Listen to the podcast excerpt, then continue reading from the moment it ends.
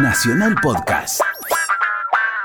Pues ya sabés que antes de irme de vacaciones había comenzado una serie de intermedios aquí en homenaje a Claudio Monteverdi porque este es el año monteverdiano, si es que así se dice. Se cumplen 450 años de su nacimiento en Cremona. Y yo decidí hacerle intermedios en el comienzo de la segunda hora, como hacíamos durante muchísimos años, hasta que los intermedios desaparecieron de según los pasan, pasan los temas, porque se los llevó algún viento, pero bueno, otro viento los trajo de nuevo. La primera vez que estuvimos junto con Monteverdi nos dedicamos a los madrigales y comparamos los madrigales del cuarto libro, que son absolutamente renacentistas, y los del quinto libro, en los cuales comienza la transformación hacia el madrigal barroco.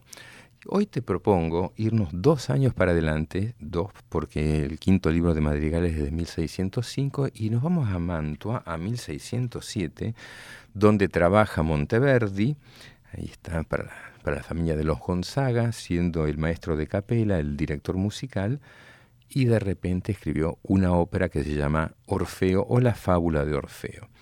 Yo te cuento que la historia de la ópera no tenía demasiados, la ópera no tenía demasiada historia antes de Orfeo. Las primeras óperas que comenzaron a escribirse hacia fines del siglo XVI ya anunciaban una novedad. Desde la Camerata Fiorentina, una serie de músicos e intelectuales que se reunían en los palacios de la zona y del, Conde Bardi, por ejemplo, habían decidido traer a la vida nuevamente la antigua tragedia griega y dado que había coro y sin demasiadas certezas, creían que la tragedia griega era cantada de principio a fin y así inventaron la ópera. Es un error grave y sumamente exitoso. Quisieron hacer una cosa y le salió otra y vaya si tuvieron un error de concepción sobre lo que ellos creían que era la tragedia griega y le salió una obra escénica cantada de principio a fin.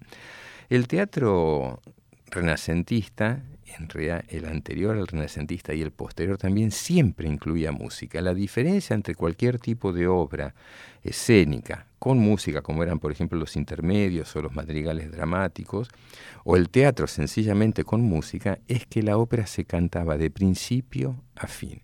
Pero además los los promotores de la Camerata Fiorentina, intuyeron que había que dejar de lado todos estos rebusques de los madrigalistas en los cuales se potenciaban determinado tipo de palabras a través de figuras musicales y promovieron el canto solista. Si hay actores cantando, pues cantan solos y es un tipo muy peculiar de canto solista, que es un tipo de recitativo, ellos lo llamaron canto monódico, nada que ver con la monodia medieval, otro error de concepto de los florentinos que la seguían pifiando pero con muchísimo éxito, y el nuevo canto monódico es muy flexible, pretende respetar la prosodia y la música está en función de que el texto sea comprensible y que tenga otro tipo de vivencia y que sea muchísimo más interesante para el que lo escucha.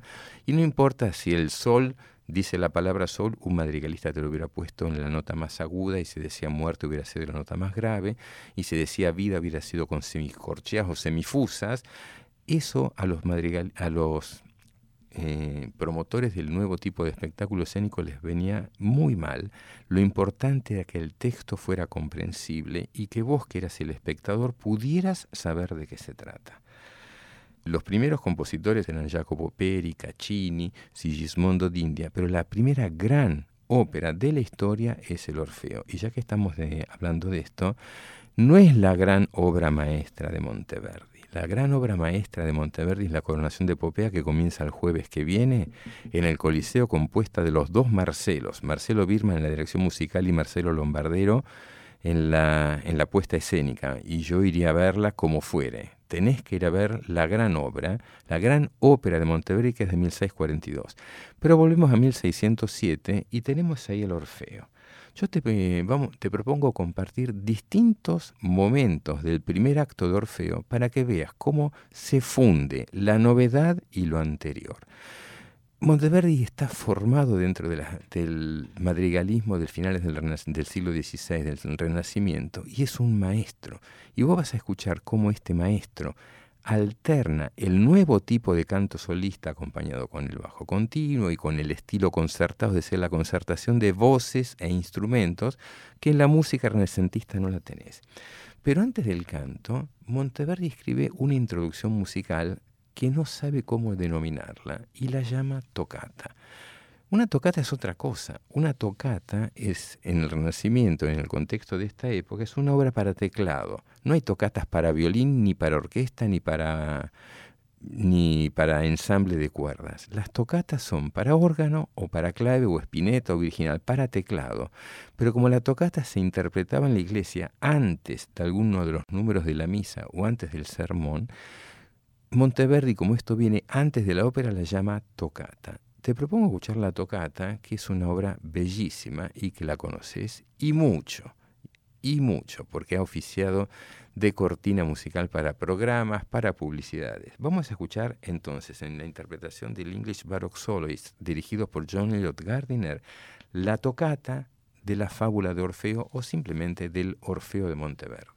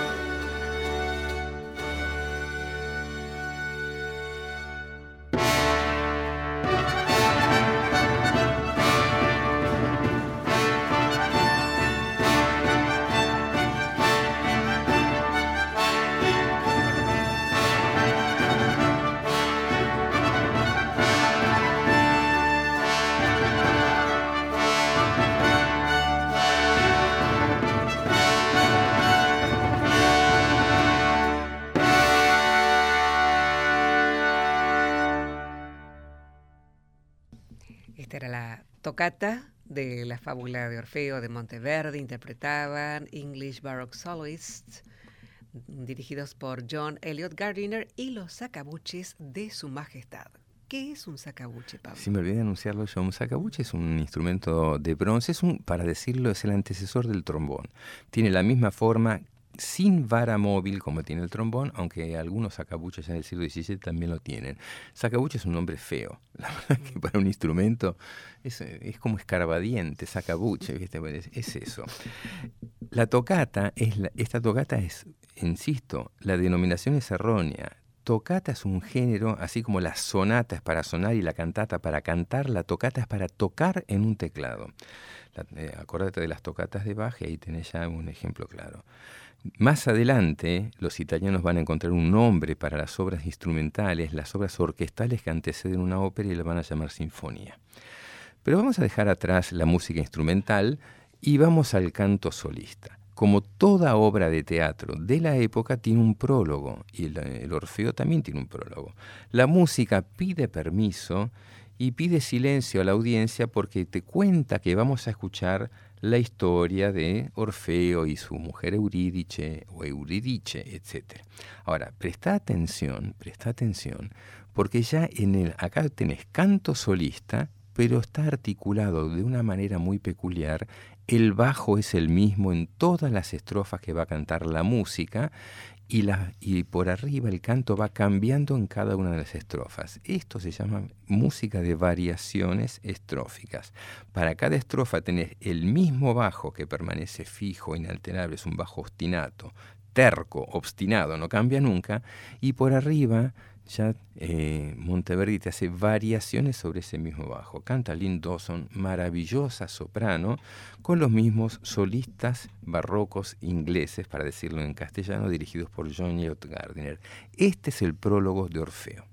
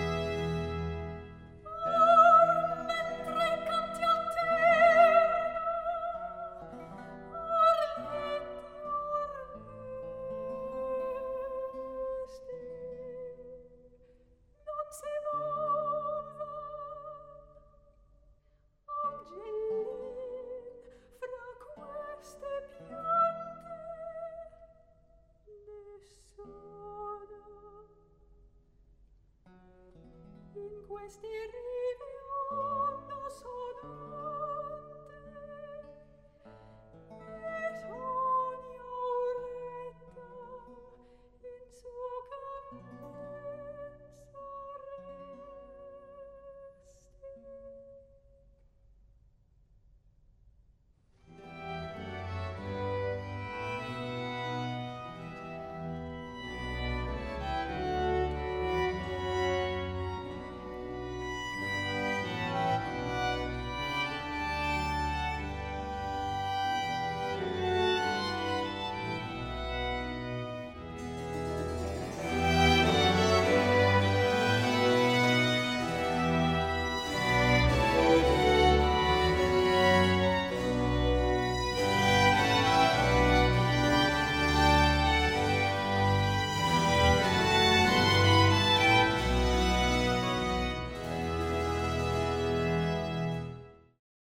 Prólogo de la fábula de Orfeo de Monteverdi interpretaba la soprano Lynn Dawson junto a los solistas barrocos ingleses dirigidos por John Elliot Gardiner.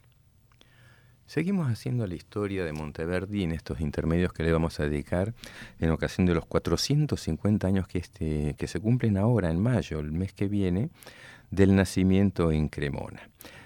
Escuchamos cómo comienza la ópera con una tocata, una música orquestal, este es el prólogo, pero vayamos concretamente a lo que es la ópera, acción dramática, acción teatral, un nuevo tipo de canto en el cual el actor canta, según el concepto de los fiorentinos, de los florentinos, de la camerata ahí que se reúnen desde 1590 aproximadamente.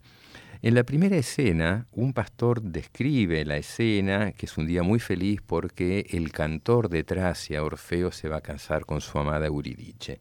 Pero vos presta atención cómo se van a fundir ah, sin solución de continuidad. El canto declamado, el recitativo monódico del pastor e inmediatamente las ninfas y los pastores cantan Vieni y Meneo anunciando el casamiento que va a tener lugar y tenés, después del canto monódico, un auténtico madrigal renacentista o del barroco inicial porque tiene instrumentos agregados. Es decir, la ópera no es cantada como canto solista de principio a fin, sino que hay elementos nuevos del barroco que están haciendo desde 1600 en adelante y lo que viene perviviendo desde el Renacimiento anterior, que es un madrigal a varias voces. Los mismos intérpretes, la misma ópera, el mismo Monteverdi. El comienzo de la ópera es un canto en el pastor, el pastor que me anuncia qué es lo que va a suceder y cómo los pastores y las ninfas saludan el nuevo casamiento que va a llegar. questo lieto e fortunato giorno ch'a posto fine agli amorosi affanni del nostro semiteo.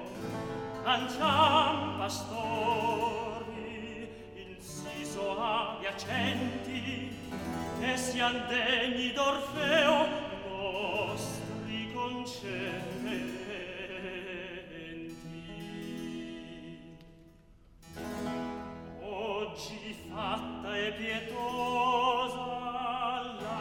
si sdegnosa della belle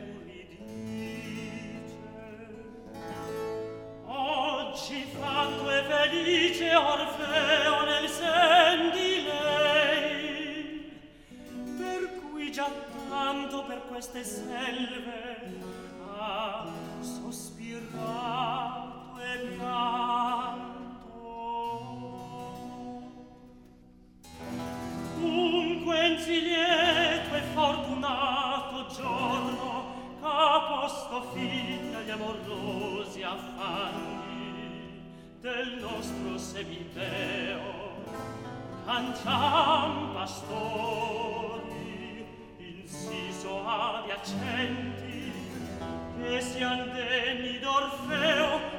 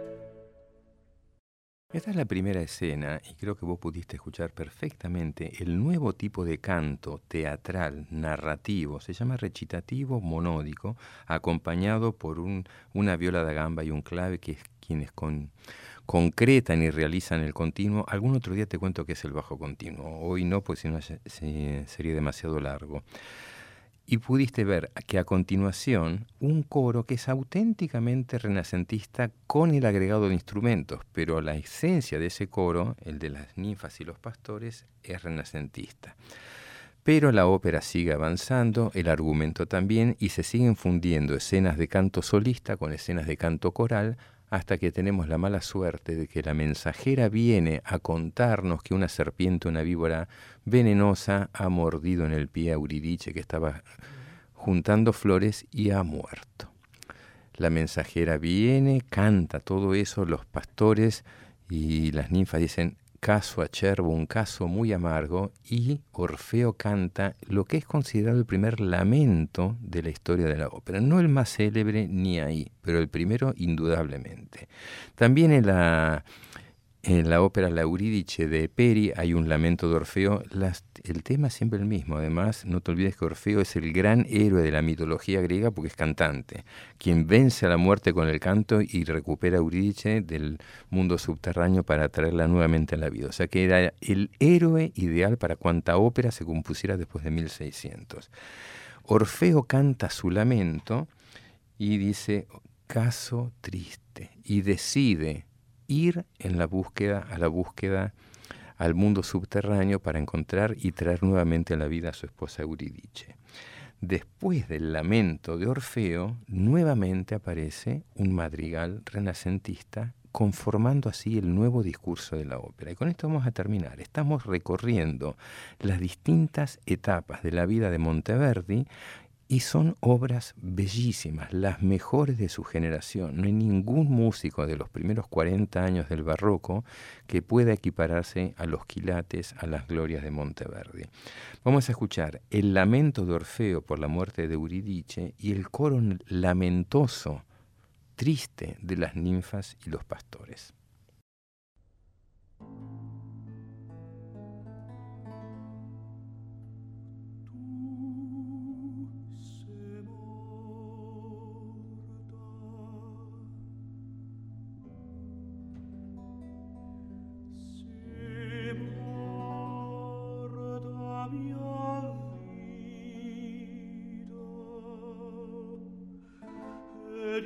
Esprit.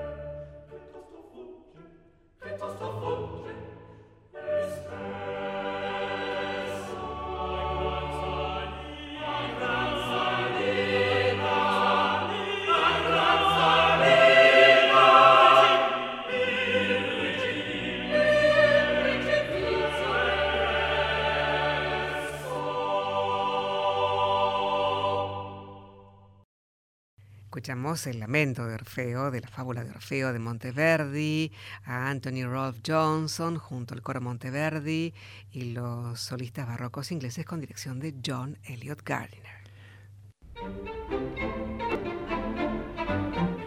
Así estamos con estos intermedios que le vamos a dedicar a Monteverdi. Se cumplen 450 años de este compositor maravilloso, el más notable del barroco temprano, y la semana que viene nos ponemos en orden, vamos a ir a la iglesia, vamos a escuchar las vísperas, una obra maravillosa, una de las obras más notables de lo que es la música eclesiástica, parangonable a la misa solemne, a la misa en sí menor, a la pasión según San Mateo, al Mesías de Händel. Las vísperas de Monteverdi va a merecer también un intermedio aquí el sábado que viene. Nacional Podcast.